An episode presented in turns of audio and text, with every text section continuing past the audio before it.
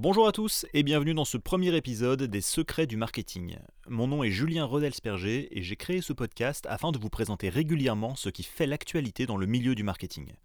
Le but n'est pas forcément d'être exhaustif, mais plutôt de se livrer à une revue de presse et à un partage des tendances et des informations qui ont émaillé l'actualité de ces derniers jours. Vous allez donc apprendre, j'espère, vous mettre à jour, peut-être, et en savoir plus, probablement, sur ce qui compte dans ce milieu riche, foisonnant et pluriel ouvrons la porte ensemble du premier épisode des secrets du marketing. La première étape, c'est l'étape donc de l'objectif. On ne construit pas une stratégie sans savoir pourquoi on la mène.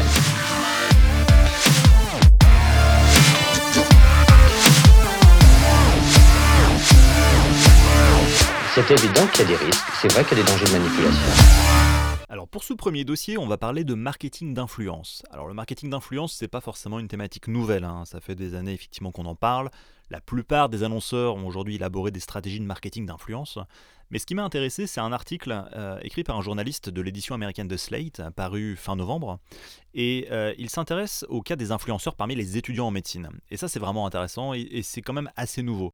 Les médecins, en tant qu'influenceurs, ou experts en tout cas, on les connaît déjà. Euh, certains ont écrit des livres, d'autres sont invités parfois sur les plateaux de télévision ou à la radio. Alors, le débat est lancé. Le docteur Dupagne, qui va remplacer pendant quelques semaines Jean-Daniel Flézaquier, nous a rejoint sur ce plateau. Bonjour Dominique. Bonjour Elise. Première question toute simple. À quoi sert le vaccin contre la grippe? Aujourd'hui, on sait que l'influence, elle se joue plus sur les médias traditionnels. Hein. C'est clairement, c'est inaccessible, c'est inabordable pour les personnes qui n'ont pas le bon réseau, le bon contact. Et ça, les futurs médecins, les étudiants l'ont parfaitement bien compris. Euh, en fait, il y en a beaucoup qui se construisent aujourd'hui une, e-réputation, une image sur les réseaux sociaux qui est absolument parfaite. Alors beaucoup utilisent Instagram, certains utilisent YouTube également, mais principalement sur Instagram, ce qu'on voit, c'est les habituelles photos parfaites, lifestyle, mode, euh, yoga, avec euh, les petits plats. faits maison, les smoothies, les petits déjeuners parfaits, la tasse de café avec le cœur dedans, etc. donc c'est vraiment une, une, mise en scène qui est absolument très léchée, très parfaite, très, très très bien élaboré. Euh, certains sont en train de déambuler sur le campus, on les voit en train de réviser à la bibliothèque, lire des bouquins scientifiques, bosser sur leur tablette, sur leur iPad et tout. Et euh, euh, certains se mettent même en scène d'ailleurs avec des stéthoscopes autour du cou, tenue médicale, tenue d'hospitalier, vraiment tenue professionnelle. Et, et, et ça, ça intéresse les marques parce que les marques se disent tiens, finalement, est-ce que je pourrais pas profiter du travail qui a été fait par ces étudiants pour faire passer euh, un certain nombre de messages euh, qui, pourraient, qui me servir. Et c'est là où il y a une, une, une, limite intéressante en tout cas.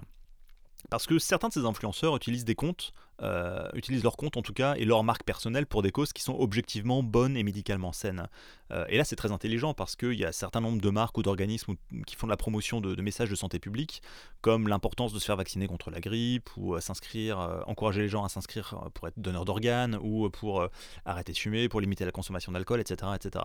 Ça c'est des choses qui sont vraiment intéressantes. Et les, marques se sont dit, bah tiens, pourquoi est-ce qu'on pourrait pas faire la même chose, mais pour faire passer nos messages, nos produits?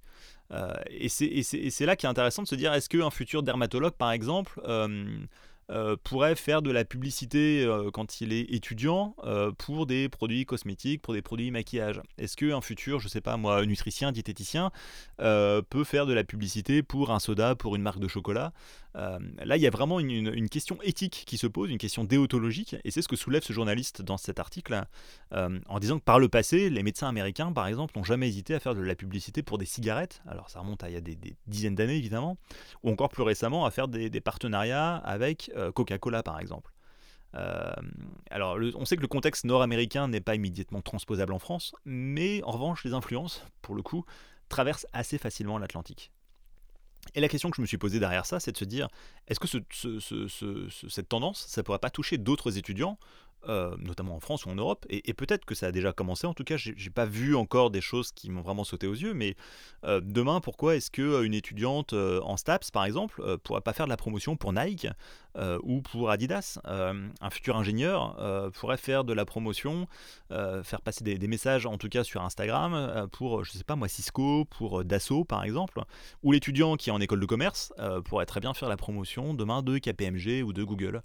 Euh, et, là, c'est un relais intéressant pour les marques parce que euh, on sait que le monde de, l'influence marketing est en train de changer vraiment euh, en profondeur.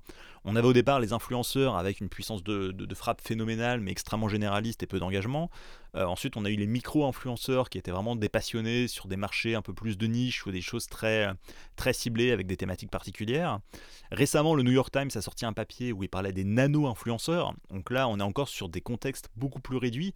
et aujourd'hui, les marques n'hésitent plus à aller chercher des personnes qui communiquent en ligne, donc ces, ces, fameux influenceurs, même s'ils ont des communautés de quelques centaines, quelques milliers de personnes, euh, on est sur cette recherche d'authenticité, sur cette recherche d'unicité et de trouver le bon relais pour faire passer le bon message au moment. Et, euh, et tout ce ce rôle d'influence, on se rend compte que les étudiants d'aujourd'hui, ça sera les professionnels de demain, évidemment, euh, et que s'ils ont cette capacité à pouvoir se construire une image euh, d'influenceur et un rôle très présent en ligne, bah, peut-être que demain, ce seront eux qui pourront à la fois utiliser les produits de la marque, mais également en faire la promotion une fois qu'ils seront, euh, en emploi et qu'ils seront, seront lancés. Donc en tout cas, voilà, sujet intéressant de se dire, le monde de l'influence est en train de changer, euh, les questions, il y, a des vraies questions éthiques et déontologiques derrière ça, et, euh, ça peut être un, vrai sujet de réflexion à la fois pour les influenceurs eux-mêmes, mais également pour les réseaux sociaux et pour les marques, qui sont évidemment toujours à la recherche de nouveaux, euh, relais de, de croissance et de promotion.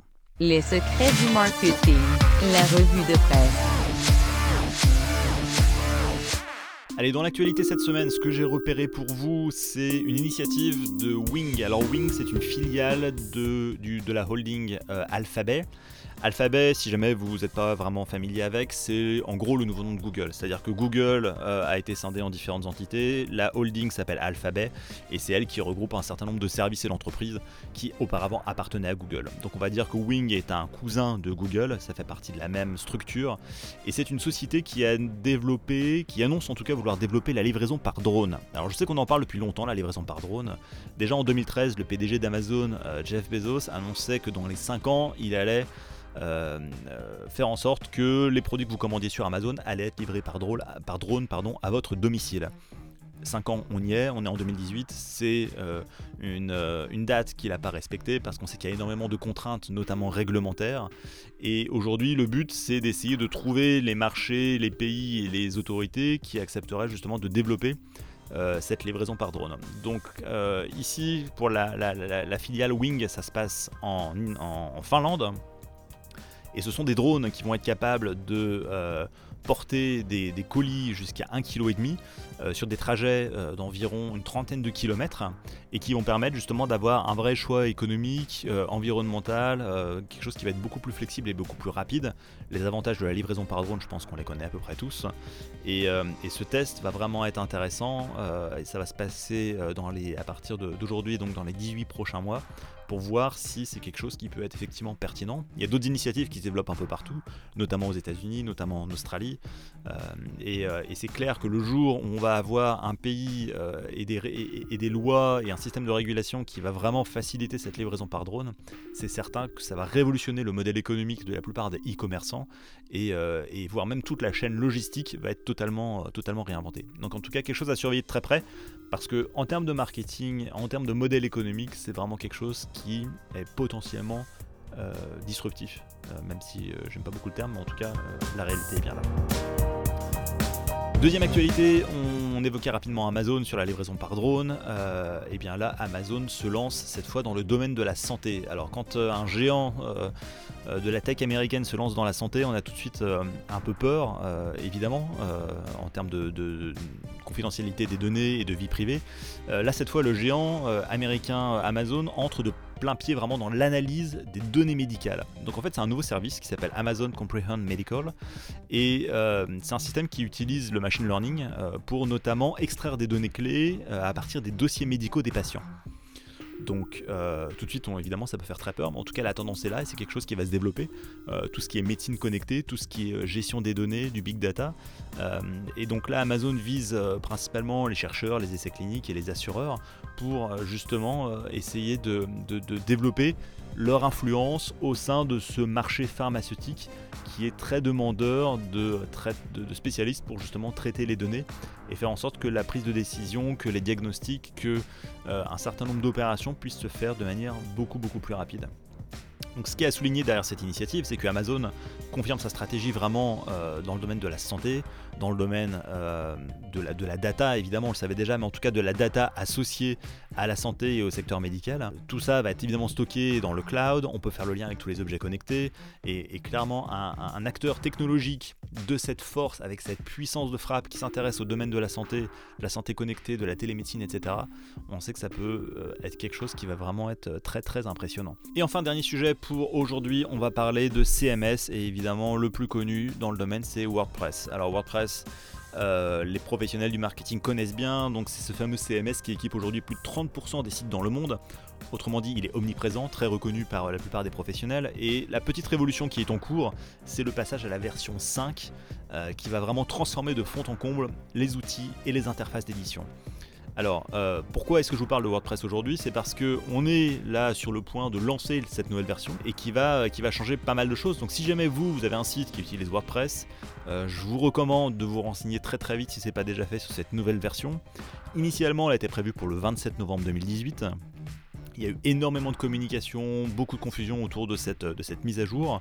Euh, on a évoqué à un moment donné un décalage pour un lancement au premier trimestre 2019. Finalement, ça s'est pas fait et on a appris euh, donc très récemment, le 6 décembre, que WordPress serait bien lancé, euh, malgré le fait qu'il y a encore des bugs et euh, des, des, incertitudes sur certaines fonctionnalités clés du CMS. Aujourd'hui, alors vous écoutez ce, podcast, WordPress 5.0 est en ligne. Si jamais vous avez évidemment votre site web qui est sur WordPress, prenez bien soin, prendre toutes les précautions habituelles. Euh, sauvegarde, etc. etc. Tester tous vos plugins, mettre à jour toutes vos données, parce que la mise à jour d'un CMS c'est toujours quelque chose qui est très important. personne n'a envie d'avoir son, site web qui plante du jour au lendemain, mais encore plus quand il s'agit d'une version qui va quand même changer beaucoup d'habitudes en termes d'édition, en termes de, en termes de contenu. Donc voilà, soyez, soyez prudents. je vous recommanderais pas forcément de faire le changement immédiatement. Euh, vous, avez euh, quelques jours, voire quelques semaines si vous voulez prendre le temps, faire des tests en local ou sur des, euh, des, sites un peu spécifiques. Mais en tout cas, ce changement et cette mise à jour de WordPress va être quand même assez conséquente et va avoir beaucoup de répercussions dans le domaine donc du marketing au sens large, mais, évidemment de, de l'édition de site web. Voilà, c'est tout pour cette fois. J'espère que ce premier numéro, ce premier épisode des secrets du marketing vous a plu. Et on se retrouve très bientôt pour un prochain épisode. A très vite, bye bye.